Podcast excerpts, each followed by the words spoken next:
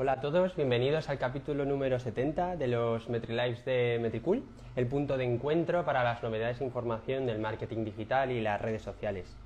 Yo soy José Ibáñez y vamos a ir viendo si se conecta gente para, poder ir empezando este directo y, bueno, darle la bienvenida también a nuestra invitada de hoy, que seguro que es un tema que os interesa a muchos. Hola, hola a todos, bienvenidos, bienvenidos a los MetriLives de Metricool, al capítulo número 70 ¿Qué tal? Hola, bienvenidos.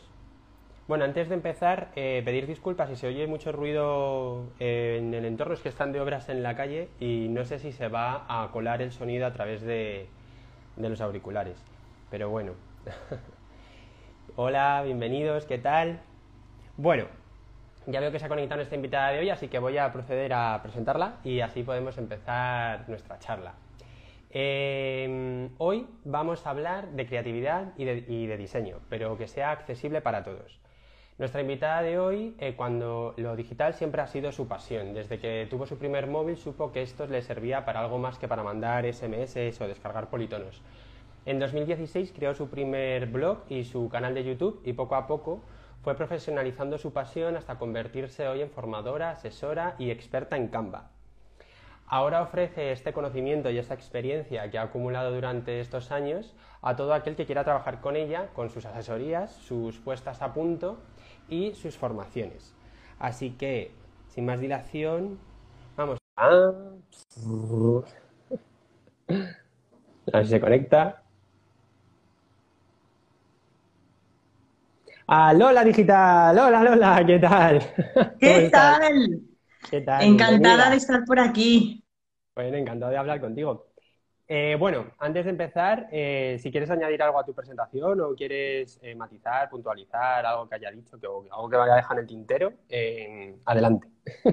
Bueno, pues poco más, poco más, aparte de que ha sido como apoteósico toda la, evolución y con ganas de, seguir compartiendo cositas, así que yo encantada de estar por aquí. Genial, bueno, ahora, ahora hablaremos un poquito de tu, de tu trayectoria y cómo, y cómo empezó todo. Pero bueno, antes de, nada, eh, entender una cosa que a mí me llamó mucho la atención y es que tú te apellidas Ruiz, pero te haces llamar eh, Lola Digital. Sí. Entonces, eh, cuéntanos un poco cuál fue este primer amor con lo digital, tanto como para ponértelo de apellido en redes. Bueno, yo siempre lo digo cuando me presento que hago alguna formación o así, siempre digo, bueno, soy Lola Ruiz, pero me vas a conocer como Lola Digital, ¿no? De hecho, tengo compañeras que me dicen, es que no, sé cómo te apellidas, para mí tú eres Lola Digital, ¿no? Y es como que ya parece que sea el apellido real, pero no, ¿no? Y siempre pues tengo esa curiosidad de, comentarlo. Y básicamente eh, me, cambié como el, apellido porque Ruiz es como muy conocido, como muy normal y mm. como que no iba a pasar como muy desapercibido y sentí que digital era como que englobaba toda esta parte digital y, así pues, pues englobé todo lo que sería mi marca personal con una palabra así como, como online, ¿no? Por llamarlo de alguna forma, así que fue la, mejor manera de englobarlo todo. ¿Y siempre te ha apasionado el mundo, el mundo digital? ¿Ha sido algo que siempre te encanta? Yo siempre, de hecho, en, en mi casa éramos súper niños y ya teníamos el primer ordenador. Yo me peleaba con mi hermano a ver quién iba a estar más rato con el ordenador porque hace tiempo pues era lo típico que había un ordenador en casa y se tenía que ir compartiendo entre todos los, los que estábamos. Y sobre todo mi hermano y yo estábamos pues muy, nos gustaba muchísimo, aún eran ordenadores sin internet, o sea que, que hablábamos como un poco de esa época. Y claro, pues a mí me cogió toda la adolescencia y yo me ha gustado mucho, ha sido siempre muy tecnológica en todos los aspectos y, ahora siempre lo decía, ¿no? Que a mí mi mano siempre, al final, al final de mi mano es un, es un móvil. es habitual verme con el móvil en la mano siempre. es así. Y empezaste con todo esto con un blog y un canal de YouTube eh, que eh, trataba sobre maternidad, que, que, no tiene nada que ver con lo que con el contenido que generas ahora. Pero bueno, ¿qué te enseñó esta primera toma de contacto con la creación de contenido? Pues mira, a mí me enseñó dos cosas y es siempre muy interesante el, intentar crearte como una marca personal, como un hobby, el, el, intentar ser como creadora de contenido, porque para mí fue como esa primera toma de contacto de espabilarme en ver cómo podía editar un vídeo en YouTube, descubrir lo que eran las palabras clave en un blog aunque fuera de blogger súper cutre, em, abrirme un perfil de Instagram y un poco empezarme dentro del mundillo de, ser creadora de contenido. Y eso lo que me conllevó, aparte de ver cómo me apasionaba, que me gustaba, que, era algo que, que, bueno, que me estaba gustando, que me estaba atrayendo, es también que eso fue mi mayor carta de presentación, porque mm, mi primer proyecto fue dedicarme exclusivamente a ser community manager freelance. Y, mi primera clienta lo que vio fue mis redes sociales de, este hobby de maternidad, ¿no? Y entonces, eh, de hecho, era una guardería y estaba muy relacionado con el tema de la maternidad. Y, literalmente me dijo, ¿se te da mejor a ti, eh, mucho más a ti que a mí, el tema de las redes sociales? ¿Qué te parece si me las llevas? No sabía ni lo que era un community manager, ¿no? Pero al final fue mi mayor carta de presentación porque si yo lo podía hacer con mi propia cuenta, ¿por qué no lo podía hacer a nivel profesional? Así que yo siempre recomiendo que se traste, que se haga y que entremos en esa parte de creador y no tanto de eh, espectador. Qué guay, qué guay, qué guay tu historia. Y mm, luego ya tú poco a poco te fuiste aventurando a apostar por tu proyecto hasta, hasta dar el salto ¿no? en el que dejas tu trabajo por cuenta ajena y te dedicas 100% a, a tu marca. Eh, ¿Qué recomendarías a esas personas que están pensando, que están en un momento similar al que estuviste tú diciendo, bueno, ¿qué hago? ¿Qué les recomendarías? Mira, yo lo que recomendaría, lo primero, es tener esa parte como de pasión y, realmente invertir tiempo. Porque normalmente cuando emprendemos, sobre todo, pues, al menos en mi caso, que somos emprendedores digitales o que nos dedicamos al marketing, etcétera, em, pues normalmente no tenemos un presupuesto de decir, ay, pues mira, voy a crear una empresa y, ya invierto en todo, ¿no? No, o sea, al final o tenemos tiempo o tenemos dinero, ¿no? Y normalmente la, segunda opción no es así. Entonces hay que invertirle tiempo. Y yo sabía que dejaba de invertir tiempo en otros aspectos de mi vida. De hecho, este proyecto de maternidad lo dejé totalmente abandonado y, dejé de hacer otras cosas por tal de invertirle tiempo a mi proyecto, porque al final las cosas no salen de, la nada. Y hay que, invertir esa parte de tiempo y empezar a trabajar en pensar una estrategia, en pensar cómo puedes montarlo y darle, meterle mucha, mucha, mucha pasión, ¿no? Entonces, mm, eh, yo es sobre todo esa parte de decir, si no tengo que dormir una noche, no duermo por tal de sacarlo adelante, porque si no, no sale adelante, ¿no? Y yo he estado en ese momento de decir, tengo mi trabajo mm, normal y estoy ah, levantando un negocio. Y llegó un momento que recuerdo que cobraba más fuera que dentro del trabajo. Y ahí dije, vale, pues me pongo un límite. En mi caso fue ponerme un límite numérico. Es decir, vale, pues el día que cobre X fuera del trabajo, dejo el trabajo, porque también cuesta mucho decidir cuándo dejas el trabajo. Entonces, en mi caso, me puse un objetivo numérico. Y así fue cuando di el paso. O sea, lo, logré eh, mi objetivo y me fui al día siguiente a hablar con mi ex jefe y a decirle que plegaba.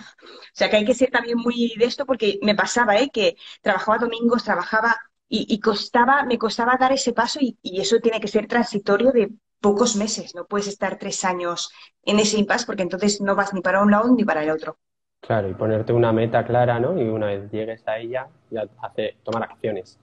Y, mm, ¿Y cuáles fueron los retos más importantes eh, a los que te enfrentaste a la hora de crear tu marca personal? Yo recuerdo cuando empecé, eh, bueno, primero de todo, que no empecé como Lola Digital. Yo me puse como IT Manager Digital. O sea, en plan, yo me escondo por aquí y tal, y no, no voy a aparecer mucho y voy a ver qué pasa, ¿no?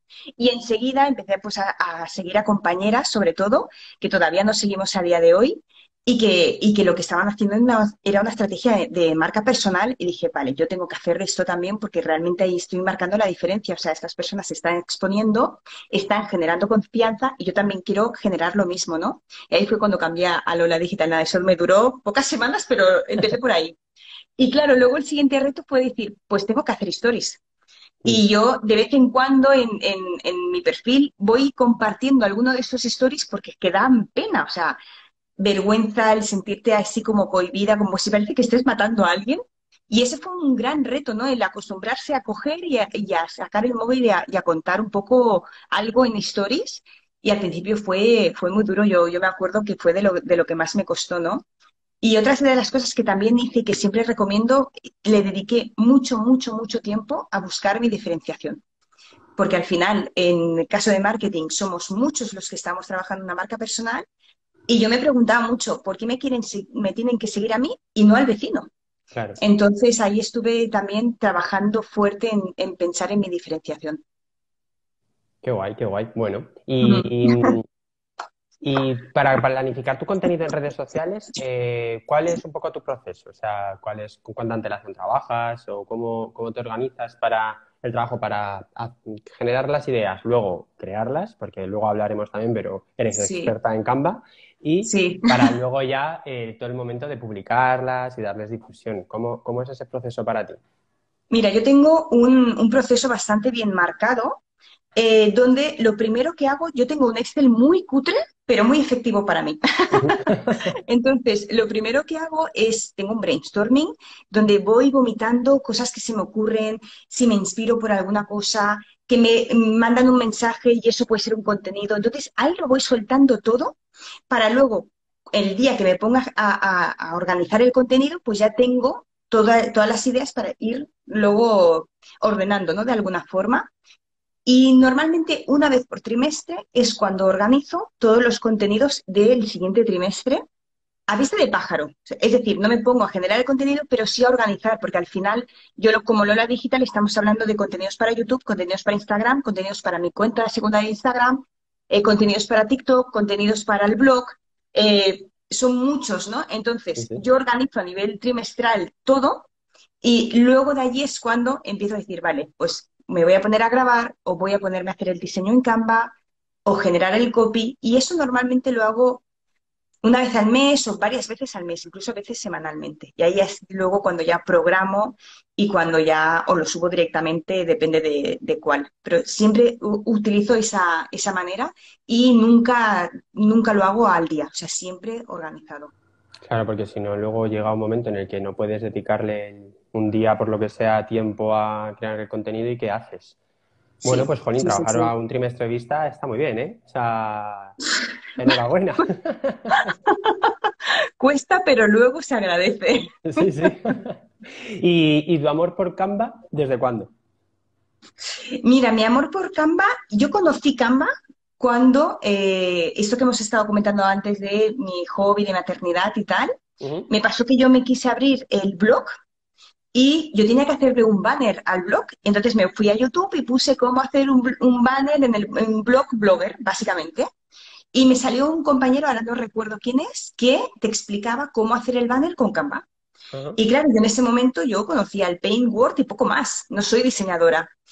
Y ahí se me abrió bueno, todo un mundo. De hecho, era súper sencilla la herramienta, muy básica, pero bueno, a mí ya me solucionó eso, ¿no? Y ya fue cuando empecé a conocer esta herramienta y que luego, obviamente, he explotado al máximo nivel cuando ya empecé como committee manager y que ya todo lo que yo hacía para mí o para mis clientes era a través de Canva, a nivel diseño. Y bueno, existen como muchas, muchos prejuicios, ¿no? Sobre todo en el, en el gremio de los diseñadores y demás en, con, Canva, eh, ¿no? Porque es como muy purista todo en Photoshop, Photoshop, ¿no?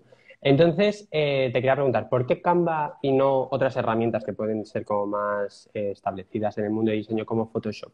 ¿Qué ventajas puede tener para, para un usuario que quizá no sea diseñador? Exacto. Al, final, Canva es una herramienta que llegó para eh, ayudar el diseño para no diseñadores. Es decir, no todo el mundo sabemos utilizar un Illustrator, no todo el mundo sabemos utilizar un Photoshop. Yo no lo sé utilizar. Y entonces viene esta herramienta para que no tengas que diseñar en un Paint, ¿no? En un Word, sino que puedas hacer algo decente una herramienta que al final es de hacer clic y arrastrar, ¿no? Entonces, eh, yo entiendo y hay eh, la parte del diseñador es súper fundamental. Si tú tienes que hacer un logo, pues obviamente a lo mejor Canva te puede quedar limitado o necesitas que alguien te ayude en hacer un, todo un, brand board, por ejemplo, pues para eso está el papel del diseñador, ¿no? Pero incluso conozco diseñadores que luego traspasan todo eso hacia Canva porque sus propios clientes luego necesitan diseñar y no saben tampoco, ¿no? Claro. Así que al final es esta herramienta para aterrizar todo esto y, y hacértelo fácil, ¿no? Y sobre todo los que creamos contenidos en redes sociales o si tenemos una empresa, una marca y estamos delante de una red social, pues es que necesitamos diseñar. Claro, necesitáis herramientas porque o sea, las redes sociales al final democratizan todo mucho más. Entonces, igual que ahora todo el mundo con un móvil puede hacer fotos, eh, pero no por ello es fotógrafo, ¿no? Pero lo necesita para comunicarse en redes, pues lo mismo con el diseño. E, exacto. ¿Y cuáles dirías tú que son las claves em, para un buen diseño, para un buen diseño en redes? Bueno, yo siempre digo una cosa y es el menos es más. Porque lo que nos pasa en, en Canva muchas veces es que, claro, hay de todo. O sea, tienes mm, millones de elementos, millones de fuentes, millones de, colores y tienes la libertad absoluta de, de, hacer un montón de virguerías, ¿no? Pero siempre es más bueno que dejes esos espacios en blanco, ¿no? Esos lugares como para respirar visualmente y que aunque te parezca que es mm, sencillo, es mejor sencillo que no abarrotado, ¿no? Y esto es uno de los consejos que siempre, que siempre doy, ¿no? Incluso otro es el orden. En Canva tienes unas mini guías que cuando vas ordenando los elementos te aparecen como un punteado morado para asegurarte si estás centrando el texto, la foto, lo que sea. Y creo que esa parte es muy importante de no hacerlo a ojo y tener ese mimo de dejarlo ordenado. Creo que eso es muy importante también. Y siguiendo un poco con el hilo de buenos consejos, eh, ¿algún truco así eh, de Canva? Yo, por ejemplo, nunca uso Canva, ¿vale? Entonces, si me tienes que decir a mí un truco en Canva que sí o sí tengo que saber y necesito saber para sacarle el provecho a la herramienta, ¿cuál, cuál sería? Mira, eh, si, si, tú no conoces Canva, por ejemplo, seguramente sí que te sonará que en Canva tienes tropecientas mil plantillas que puedes mm. modificar y acabar de personalizar y descargar, ¿no? Sí. Pero para mí, Canva, esa parte es la punta del iceberg, que está muy bien, ¿no? A veces hasta yo tengo algo rápido, quiero hacer una historia, cojo una plantilla y, ya la tengo perfecta, ¿no? Pero sí que es verdad que esa es la punta del iceberg. Y la herramienta poco a poco se está transformando en, en, una herramienta muy, muy, muy potente desde poder transformar un PDF a un diseño, a poder grabarte eh, en un estudio de grabación que tienes también dentro de la herramienta. Yo, por ejemplo, cuando presento una propuesta de trabajo, la diseño en Canva y me autograbo en Canva para presentarla en formato vídeo. Entonces, tienes como muchas herramientas y muchas, em, em, muchas opciones que a priori no parece que están, pero sí que están. Oh. Entonces, lo bueno es trastearla y que al final esta herramienta te puede salvar de seis o siete externas que todas las puedes hacer dentro de una sola. Así que eso es lo que me gusta, que está evolucionando mucho y se está, igual que vosotros en Metricool cada vez tenéis más funciones eh, nuevas, pues Canva a nivel diseño también se está ampliando mucho y eso está muy guay. Qué guay, eh, bueno, pues le tendré que echar un ojo a Canva. Sí. y, y ahora lo contrario, ¿qué nunca deberíamos hacer en una creatividad para redes? Bueno, yo lo que siempre veo que es eh, algo que, para mí, o sea, como dicen los diseñadores, me sangran los ojos, ¿no? Una de las cosas que no, que, que, suele, suelo ver de como fallos es que a lo mejor un día ves una plantilla azul y te encanta y la, y la creas y la subes en redes sociales, otro día ves una verde, otro día una blanca y otro día otra naranja. Entonces creo que tenemos que tener un poco de, de, mimo en decir, vale, ¿Cuáles van a ser mis colores? ¿Cuáles van a ser mis fuentes? Voy a crear un pequeño kit de marca, voy a hacer un pequeño brand board, por ejemplo, y, voy a determinar que lo que haga comunique también, porque al final el, el, diseño, y por ejemplo en Instagram, es una red social que todavía es muy visual, ¿no? Entonces voy a intentar tener un poco de mimo y todo lo que utilice lo transforme un poco a mis colores y comunique un poco de la misma forma, que aunque parezca que sea aburrido, en realidad estamos comunicando también y, por ejemplo, mm, yo que utilizo siempre colores como azul, turquesa y tal, si ven una story, siempre utilizo el mismo color, ¿no? La misma gama de colores y ya pueden decir, vale, esto es, ella es Lola, solo viendo el color. Entonces, creo que eso es muy importante a, intentar evitar. Coherencia y cohesión. Sí. y bueno, también eres experta, experta en Reels, ¿no? Que de hecho tienes un curso sobre, sobre cómo hacer reels que, lo peten, vaya. ¿Y algún, algún consejo para los que les asusta ese momento de enfrentarse a grabarse? De decir, oh Dios mío, tengo que aparecer en un vídeo, ¿qué hago? Sí, ¿Qué les dirías? Mira, yo lo primero que, recomiendo es que te conviertas en consumidor de este tipo de contenido. Porque si no, no acabas de entender el, este estilo de contenido. Incluso que se yo siempre recomiendo descárgate TikTok y empieza a ver contenido de TikTok y ya no solo ir a ver un baile, ¿no? Sino intenta seguir a empresas, emprendedores y mira a ver qué hacen en sus contenidos. Y lo mismo en la pestaña de Reels. Entonces, creo que ese es el primer consejo para que así puedas pillar un poco el estilo de, este tipo de contenido.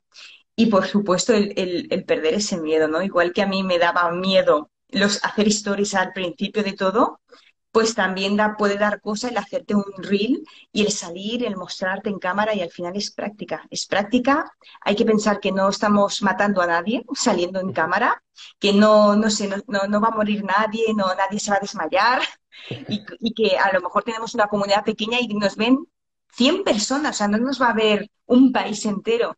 Entonces hay que hacerlo, hay que hacerlo y mostrarse y, y saltar, saltar a la piscina. ¿Y cuáles dirías tú que son las tres cosas más importantes para una buena estrategia en Reels? Mira, yo pienso que em, una de las partes muy, muy importantes es la rapidez en los Reels. O sea, al final el usuario, primero que estamos viendo que el usuario se aburre rápidamente del contenido, ya no ahora mm, va un post Instagram súper largo a leerse lo que, que también, ¿eh? Pero sí que es verdad que estamos viendo que poco a poco nos estamos transformando los consumidores también de contenido en ver algo rápido y pasar al siguiente. Ya hmm. no tenemos tanto tiempo y queremos un pim pam.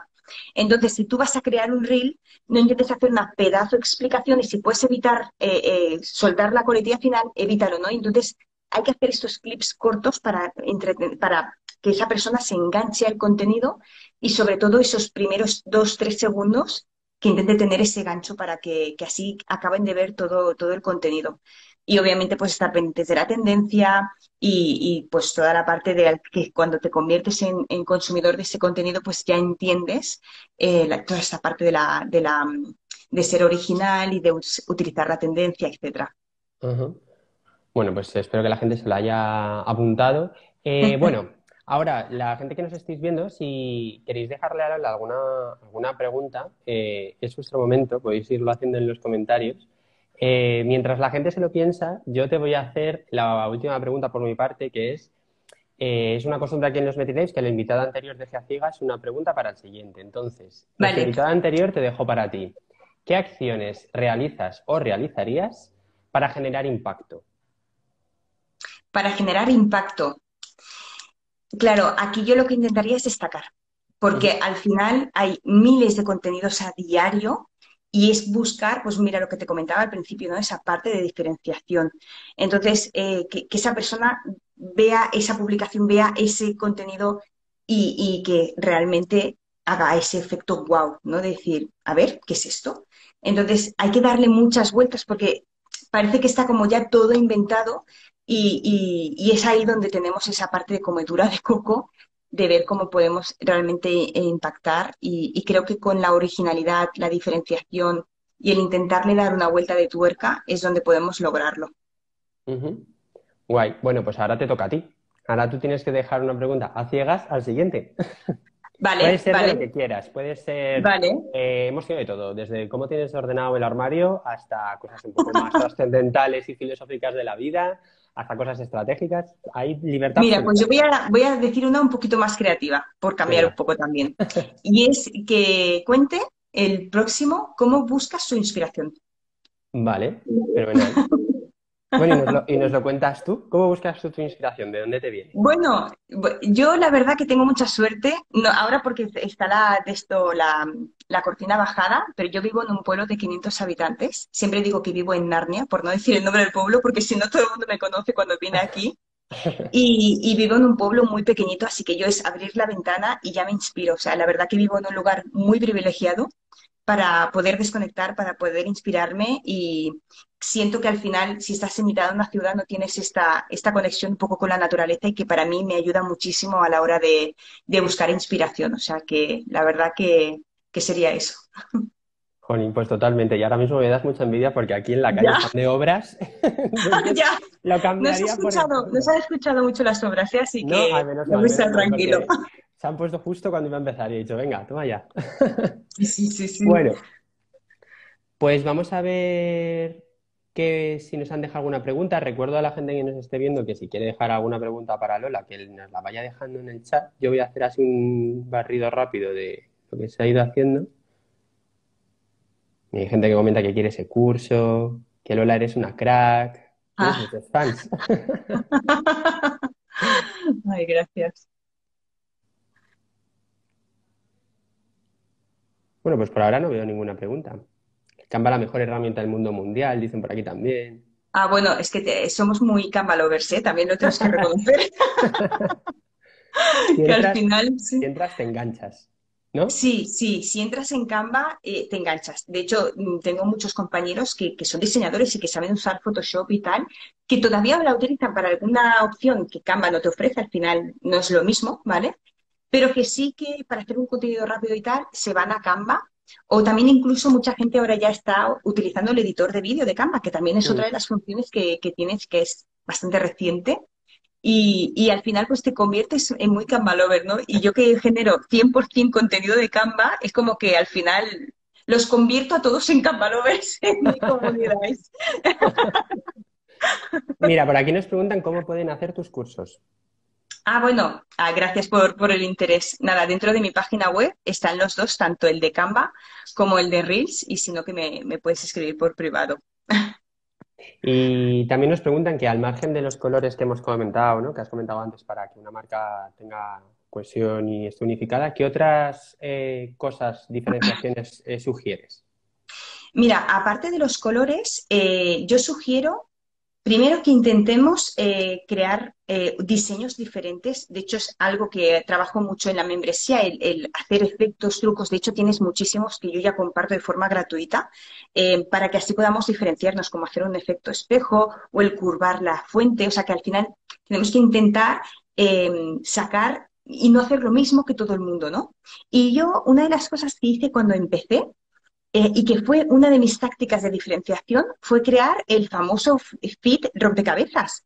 De hecho, eh, fui la primera que comuniqué el cómo hacerlo en Canva. Nadie, a nadie se le había ocurrido hasta entonces y que de hecho re- recuerdo que compartí el tutorial en su momento y, y, bueno, se viralizó un montón porque era algo muy solicitado.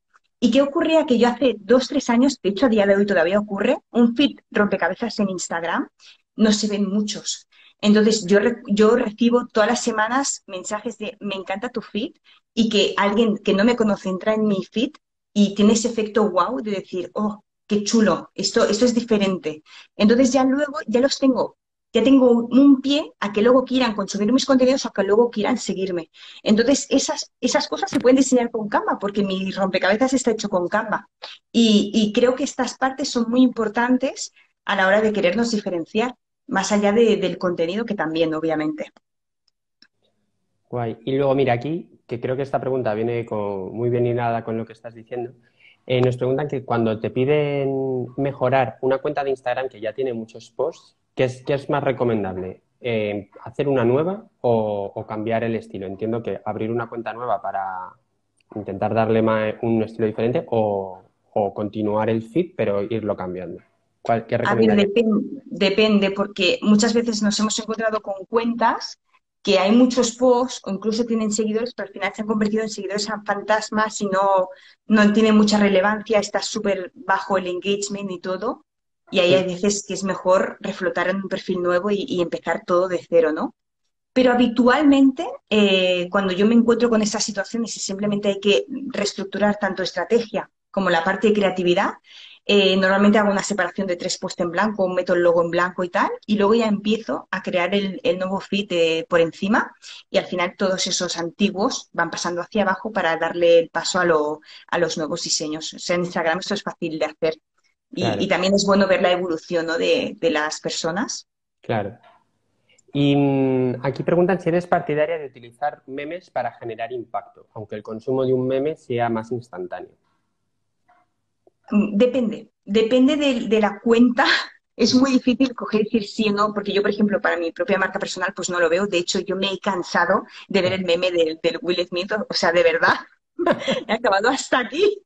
Pero en cambio, a muchas otras, eh, muchos otros colegas, eh, personas, pues les ha encajado súper bien el meme y lo han utilizado y han sabido sacarle provecho a este o a otros, ¿no? Incluso pues tenemos eh, perfiles que, hemos gestionado en la agencia que utilizamos mucho el meme y que su nivel de comunicación encajaba perfectamente con ese, ¿no? Yo creo que va mucho en los valores de que tengas como, como empresa, porque mm, perfectamente si eres una persona más seria o más profesional o quieres aparentar pues esa parte como más em, no tan divertida, pues no te encaja hacer un meme, ¿no? Pero si en cambio pues tienes esa parte divertida, esa parte de reírte de ti misma, esta parte de, de que quieres utilizar el humor a través de tus contenidos, pues los memes te encajan a la perfección. Claro, es cuestión de saber cuál es tu voz, ¿no? Como, como más- Exacto, sí, sí. Bueno, pues Lola, eh, muchísimas gracias. Ha sido un placer. Me ha encantado charlar contigo este, este ratito. Eh, nada, para los que nos estéis viendo que quizá hayáis llegado al final o que queráis volverlo a ver o lo que sea, os- este directo se quedará en nuestro perfil de Instagram y también lo vamos a subir a YouTube y lo subiremos como un podcast a, a Spotify. Así que tenéis un montón de sitios para volverlo a ver cuando queráis y consumirlo tantas veces queráis. Y, y nada, pues eso, lo Un dicho, placer. un placer. eh, Y que tengas muy buen día y a ver si igualmente, podemos hablar pronto. claro que sí. Un abrazo a todos. Hasta luego. Hasta luego.